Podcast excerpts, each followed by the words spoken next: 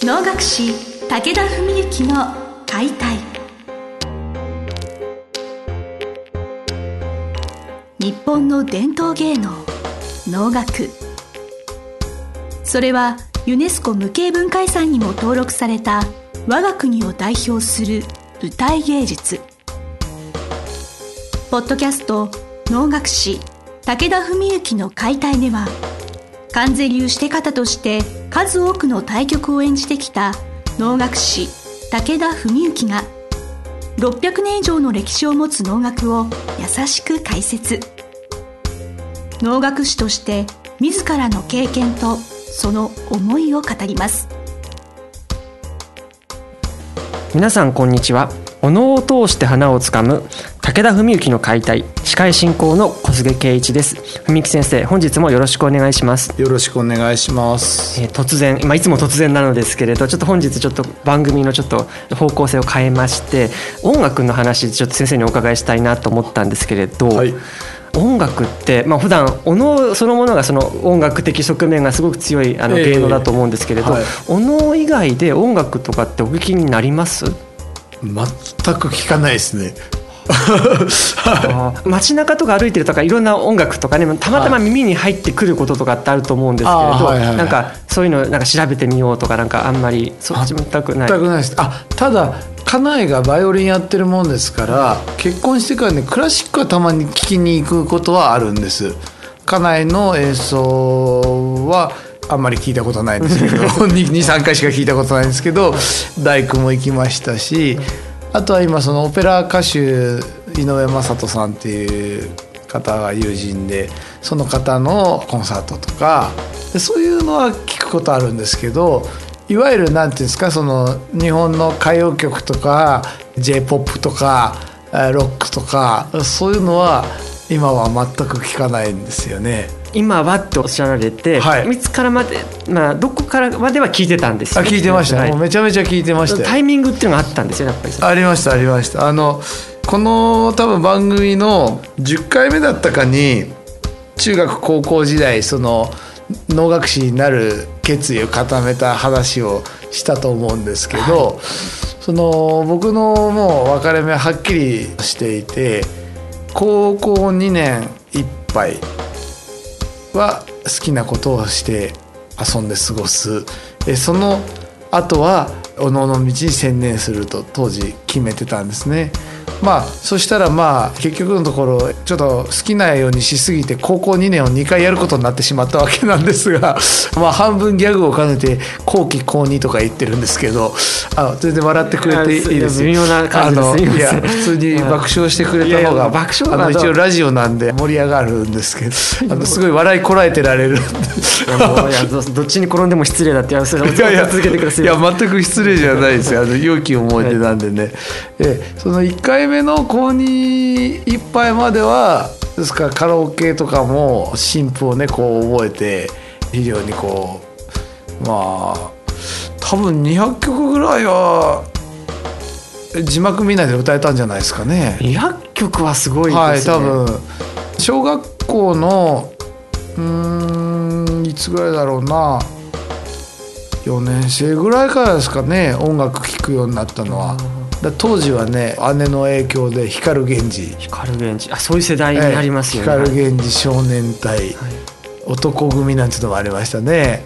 えその辺からねあとは女の人では工藤静香とか好きでねなかなか生意気な小学生ですよね。そのエピソードを初めて聞きました、なるほど。とかねだから小学校でいうとなんだろうな。もうかなり幅広く聞いてましたよあの音楽番組も「ザ・ベスト10」とかね、はい。トップ10」って番組があったんですけどそれ毎週見てましたしね、まあ、演歌はさすがに子供の時聞いてないですけどまあでも当時流行ったのだとなんだろうな。爆風スランプとかね。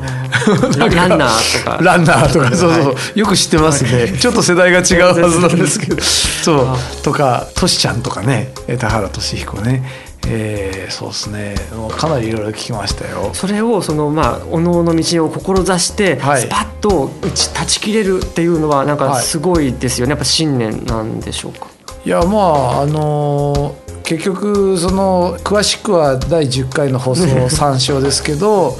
中3から高1かけてぐらい人生決めて、まあ、そこまで好き勝手してましたんでね。中学3年間。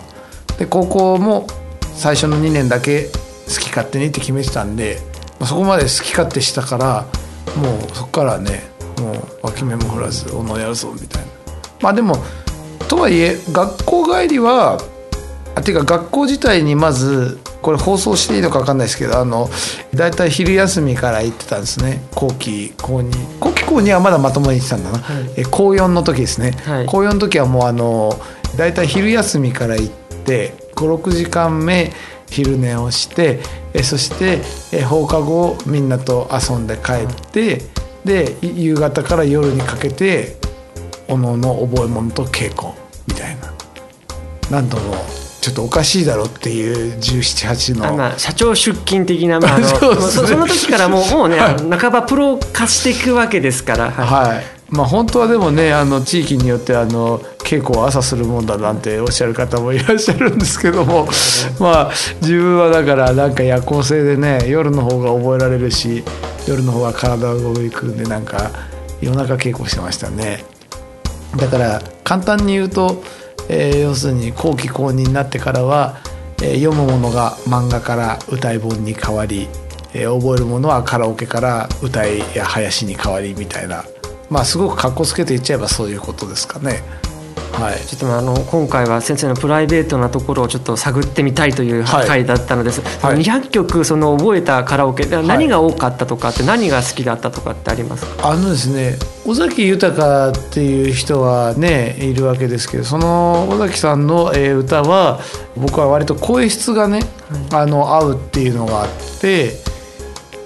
中学の時はねなんか友達に言われて僕はそれ記憶にないんですけど、後日友達に言われたんですが中学の時に文幸に尾崎を聴かせたらこれは歌じゃないって言われたと。えすすごい話ですね、はい。どういうことでしょう？いやだから歌だと思わなかったんでしょうね僕は。音楽に聞こえなかったんですよ。それであんま興味がなくて。ところがその高1から高2にかけてですか。その辺の時にふとしたことで多分最初卒業とかがそんなんだったのか聞いた時にあなんかこれはいいな熱いなと思ってで歌い始めたら声質が合うわけですよね。まあ今はねだいぶやっぱ歌いで声枯らしてるんで少し味のある声になりすぎちゃってねまあむしろ二十歳前後ぐらいの時の方が尾崎の歌は似合ってたかもしれませんけどそれで尾崎の歌ずいぶんその時は覚えましたけどね私まあはい。あどうぞ。はい一度だけ先生の尾崎のあれの時は15の夜卒業どちらですかね？そ卒業じゃないですかね。卒業なん多分ね。お聞きしてなんかかっこいいなと思ったりとかする思いというか、まあ、なかなかね、はい。皆さんお聞きするチャンスはないかとは思いますけれど。なんかあのーそうですね。卒業は多分人生で一番歌ってる歌じゃないかと思うんですけどおののね歌いとなんか通ずる世界なんですよね尾崎って。それは卒業という曲だけじゃなくて尾崎豊の曲が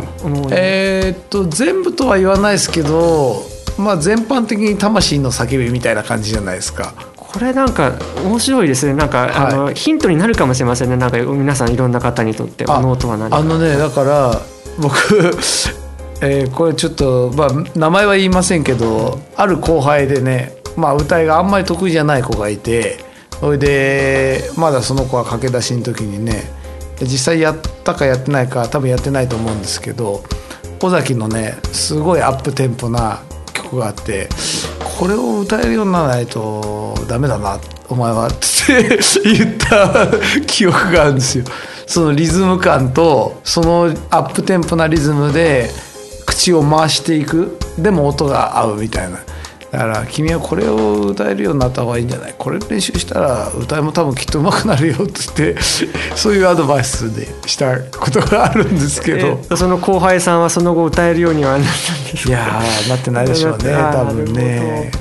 なるほどまあ、そのリズムとかテンポってこともあるでしょうけれど先ほど「魂の叫び」っていうのはい。が私すごい心に残って、ええやっぱその訴えかけるものといいますか,、はい。なんか奥底から湧き上がってくるような伝えたい気持ちっていうのはやっぱお能もそうだし、はい。尾崎もそうだったのではないかという。そうですね。あとはやっぱり絶対的に多分なんだろうなもう尾崎は自分で作詞作曲してますからまあ、当然詩唱が文章が入ってるのは当然なんですけどものすごい歌い込んでると思うんですよ。だから結局歌いも稽古なんで正しいものをきっちり歌い込んで歌い込んで歌い込んでいくうちに余裕が生まれてきて心だったりもっと言っちゃえば魂の叫びみたいなことになるわけであって。あちょっとこれあの、えー、なんですか傷口をちょっと掘り返すようですけど何度か前の小菅さんね稽古の話しましたけどあの時の小菅さんは多分だからその技術論が抜けちゃっていきなり魂の叫びだけやろうとしてたんでハマったんですよね多分。すごく納得しました、はい、私には全くあの日余裕がなかったんですね、はい、だから居眠りしててもリズムや節を間違えないっていうとこまで持ってって初めて魂の叫びになるんですよ。だからまあそういう面では僕歌いに関してだけはこれ結構偉そうにまあ言いますけどもちろん音感とかリズムってこともあるかもしれないけどまあ